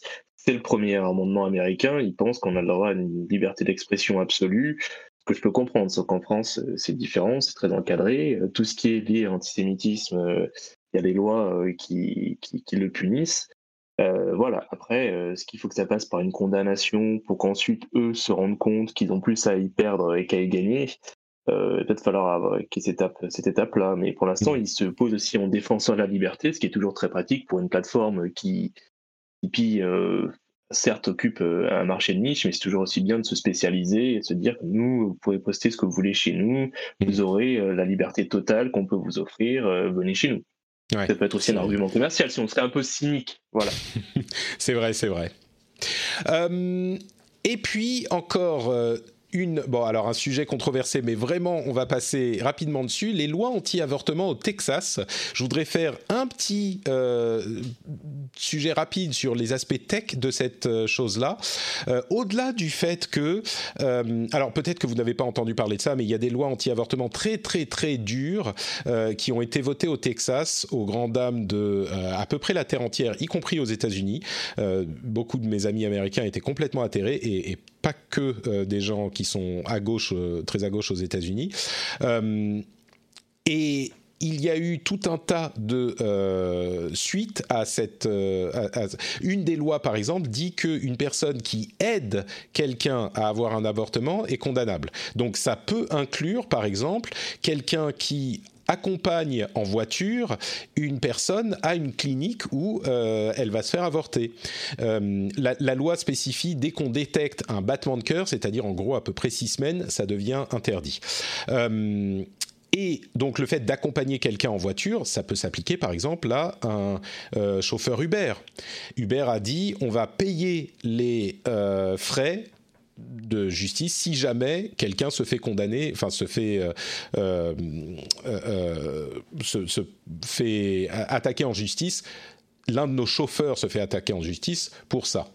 il y a aussi un site qui est géré par une association très très à droite, très chrétienne conservatrice, qui est un site de dénonciation de dénonciation de personnes qui auraient aidé quelqu'un à avoir un avortement, euh, qui a été du coup hébergé d'abord chez Godaddy, qui est un hébergeur classique, puis chez, euh, je me souviens plus du nom de l'autre euh, hébergeur, mais ils sont ensuite partis chez Epic, et ça rejoint un petit peu ce que disait Damien. C'est Epic, c'est un, hébergeur qui a fait justement sa réputation, je ne vais pas dire son commerce, mais sa réputation sur l'idée de dire, bah nous on héberge tout le monde, et tant que c'est pas illégal, bah on les héberge. Donc euh, il y a eu ces aspects aussi. Et un truc qui va quand même. Bah. Et, un truc qui est un petit peu, qui est un petit peu, qui nous fait un petit peu sourire peut-être. il y a sur TikTok des gens qui sont organisés de manière complètement virale pour envoyer des tonnes de requêtes spam à ce site de dénonciation pour le rendre euh, euh, non fonctionnel, euh, pour le surcharger en fait. Et c'est marrant parce qu'on a vu plusieurs personnes dire sur TikTok ah bah ça serait dommage quand même que quelqu'un laisse ce, script, enfin ce, programme sur une repo quelque part pour que tout le monde puisse l'implémenter. Ça serait dommage quand même. Et puis il se tourne et puis on voit sur l'ordinateur évidemment le, le, le programme qui est disponible gratuitement pour tout le monde, etc. Euh, et ça, c'est passé, c'est intéressant parce que c'est vraiment passé par TikTok. Donc c'est beaucoup de gens assez jeunes, bien sûr, mais c'est vraiment passé par TikTok. Euh, et c'est d'ailleurs une partie de ce qui a poussé. Alors Godaddy a dit nous, on ne veut pas de votre site chez nous, euh, et, l'autre hébergeur la même chose. Maintenant, il est chez Epic, et donc ils ont des protections anti DDoS, etc. Mais mais c'est en partie ça qui a poussé les L'avocat du diable, mais en fait, l'idée, c'est toi demain, Patrick, si quelqu'un s'amuse à monter un script parce qu'il n'aime pas Patrick Béja pour ce qu'il dit, euh, qui n'est pas d'accord avec toi et qui sature ton site, fait tomber tous tes flux RSS, etc., c'est un problème. Et là, les gens. Enfin, moi, je ne peux pas cautionner le fait qu'avec un script, on fasse tomber, même si je suis absolument pas d'accord avec l'idée de dénoncer des gens et tout ça, mais encore une fois, je, on se fait justice soi-même, en fait, même numériquement. Même numériquement, en fait.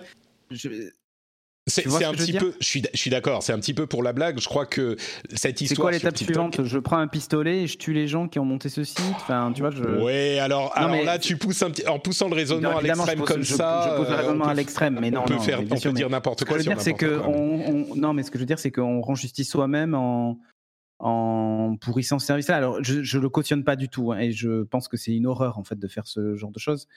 Et je comprends même pas que les gens aient l'idée, mais bon, enfin voilà.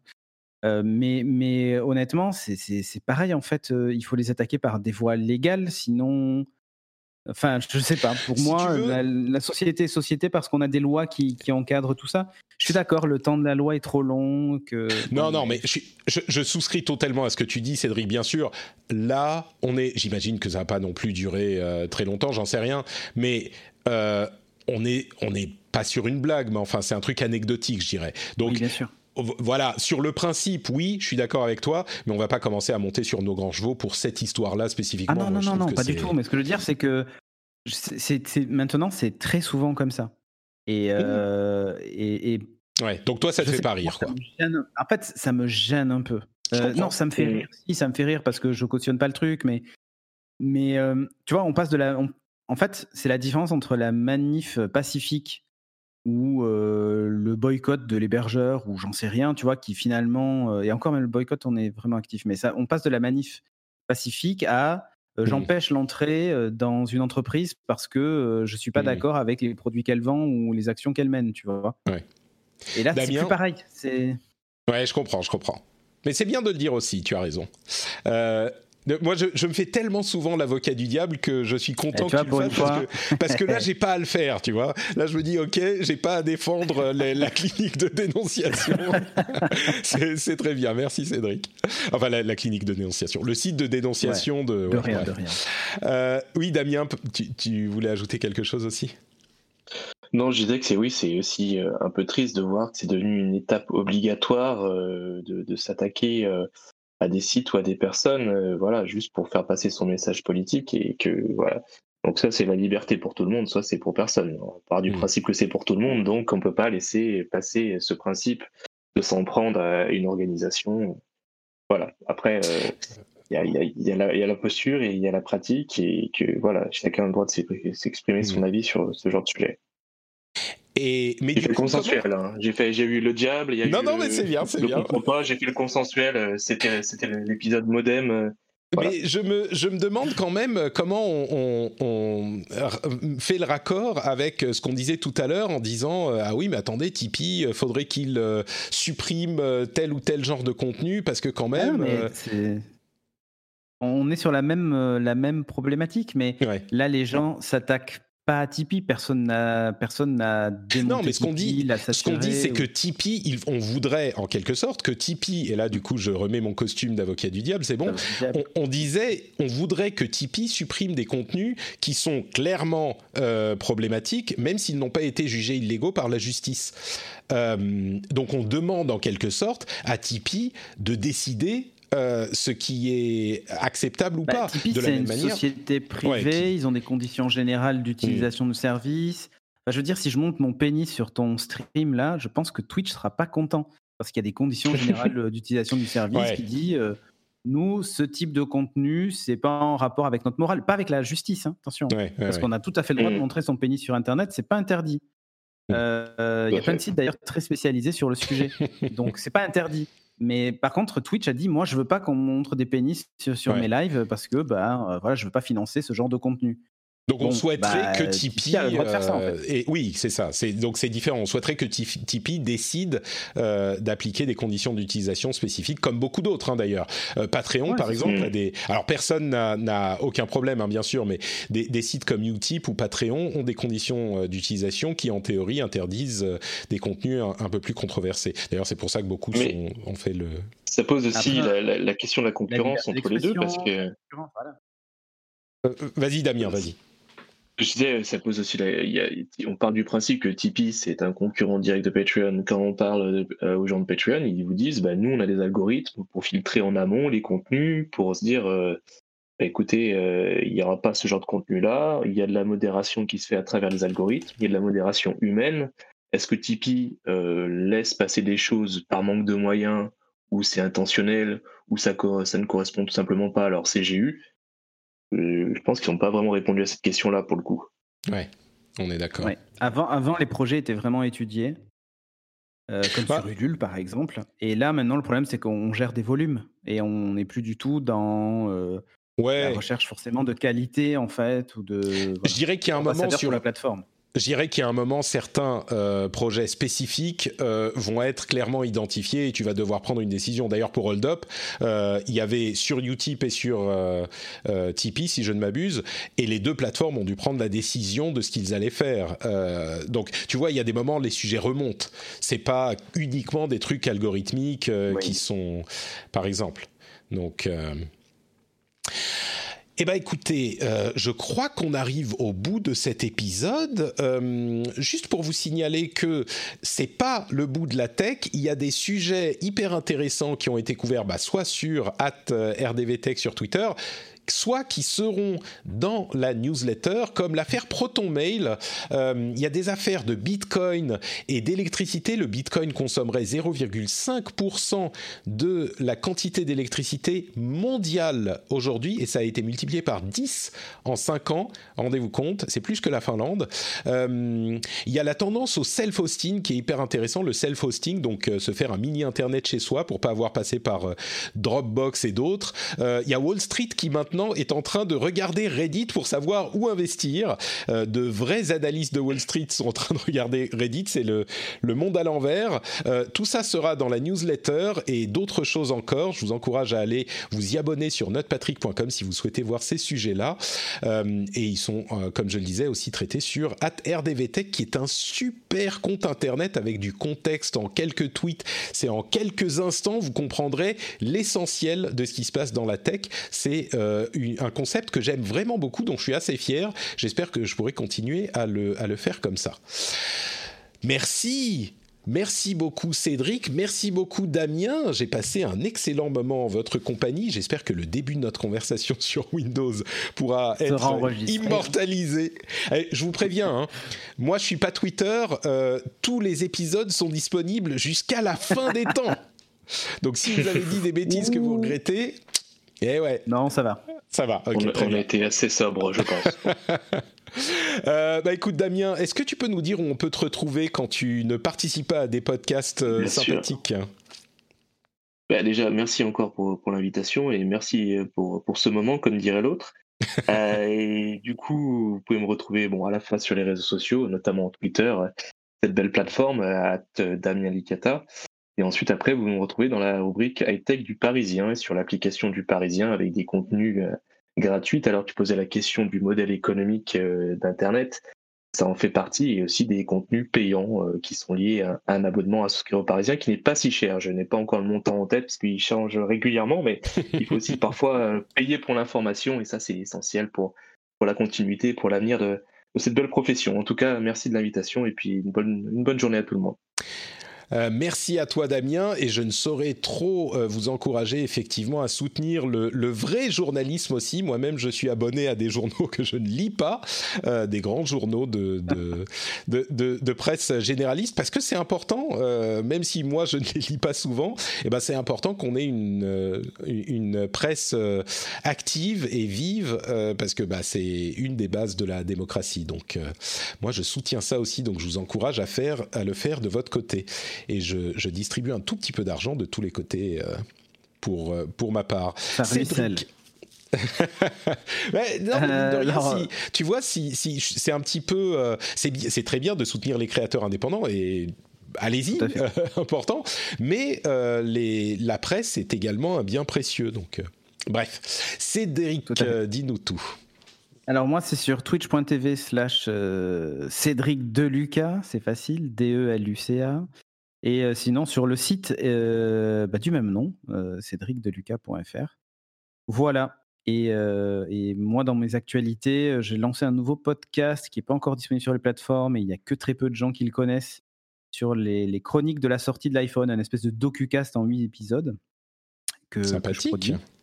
Voilà. Et, euh, et sinon, euh, je fais de la cuisine sur ma chaîne Twitch, y compris ce soir. Hein, je fais de la pub avec Déguin, que tu connais, euh, Patrick. Ah, bah oui, bien sûr. Qu'est-ce qu'il vient faire, Déguin à la maison. Eh ben, il vient cuisiner, ah, tout simplement. Super. Très bien. C'est un ami, donc voilà. Eh ben, écoute, tu lui, tu lui, feras une bise de ma part. Et j'aime beaucoup ton visage sérieux sur cédricdeluca.fr. Avec un petit sourire en coin quand même. Quand même, tout de même, tout de même. Merci à tous les deux. Pour ma part, c'est Note Patrick sur Twitter, Facebook et Instagram. Vous pouvez aussi me retrouver sur bah, notepatrick.com où vous aurez les liens. Alors, on va mettre à jour le site. Vous allez voir, le site est vraiment très bien fait. Mais on va le mettre à jour pour avoir le lien vers euh, le rendez-vous, euh, le rendez-vous tech sur Twitter. On va changer un petit peu les cartouches. Enfin, ça va, ça va être super. Mais il y a aussi le lien vers euh, pour l'abonnement à la newsletter. Vous pouvez trouver tout ça sur notepatrick.com et un grand merci à Kevin qui a conçu ce site. C'était, comme je le disais, des semaines de travail. Donc allez voir sur notepatrick.com. Vous aurez tous les liens. Merci Kevin. Euh, et voilà, n'oubliez pas non plus bah, le Patreon, patreon.com slash rdvtech. Mine de rien, c'est euh, la manière essentielle de financer ce podcast et c'est ce qui me donne la liberté de faire vraiment ce que je souhaite euh, avec cette émission et avec tout le reste. Et puis, bah, on se retrouve dans une semaine pour le rendez-vous tech dans quelques jours à peine, dans deux jours à peine pour le rendez-vous jeu, si vous souhaitez écouter euh, le résumé de l'actu jeu vidéo également, mais sinon dans une semaine pour tout le résumé de l'actu tech. Je vous fais de grosses bises et je vous dis à très bientôt. Ciao ciao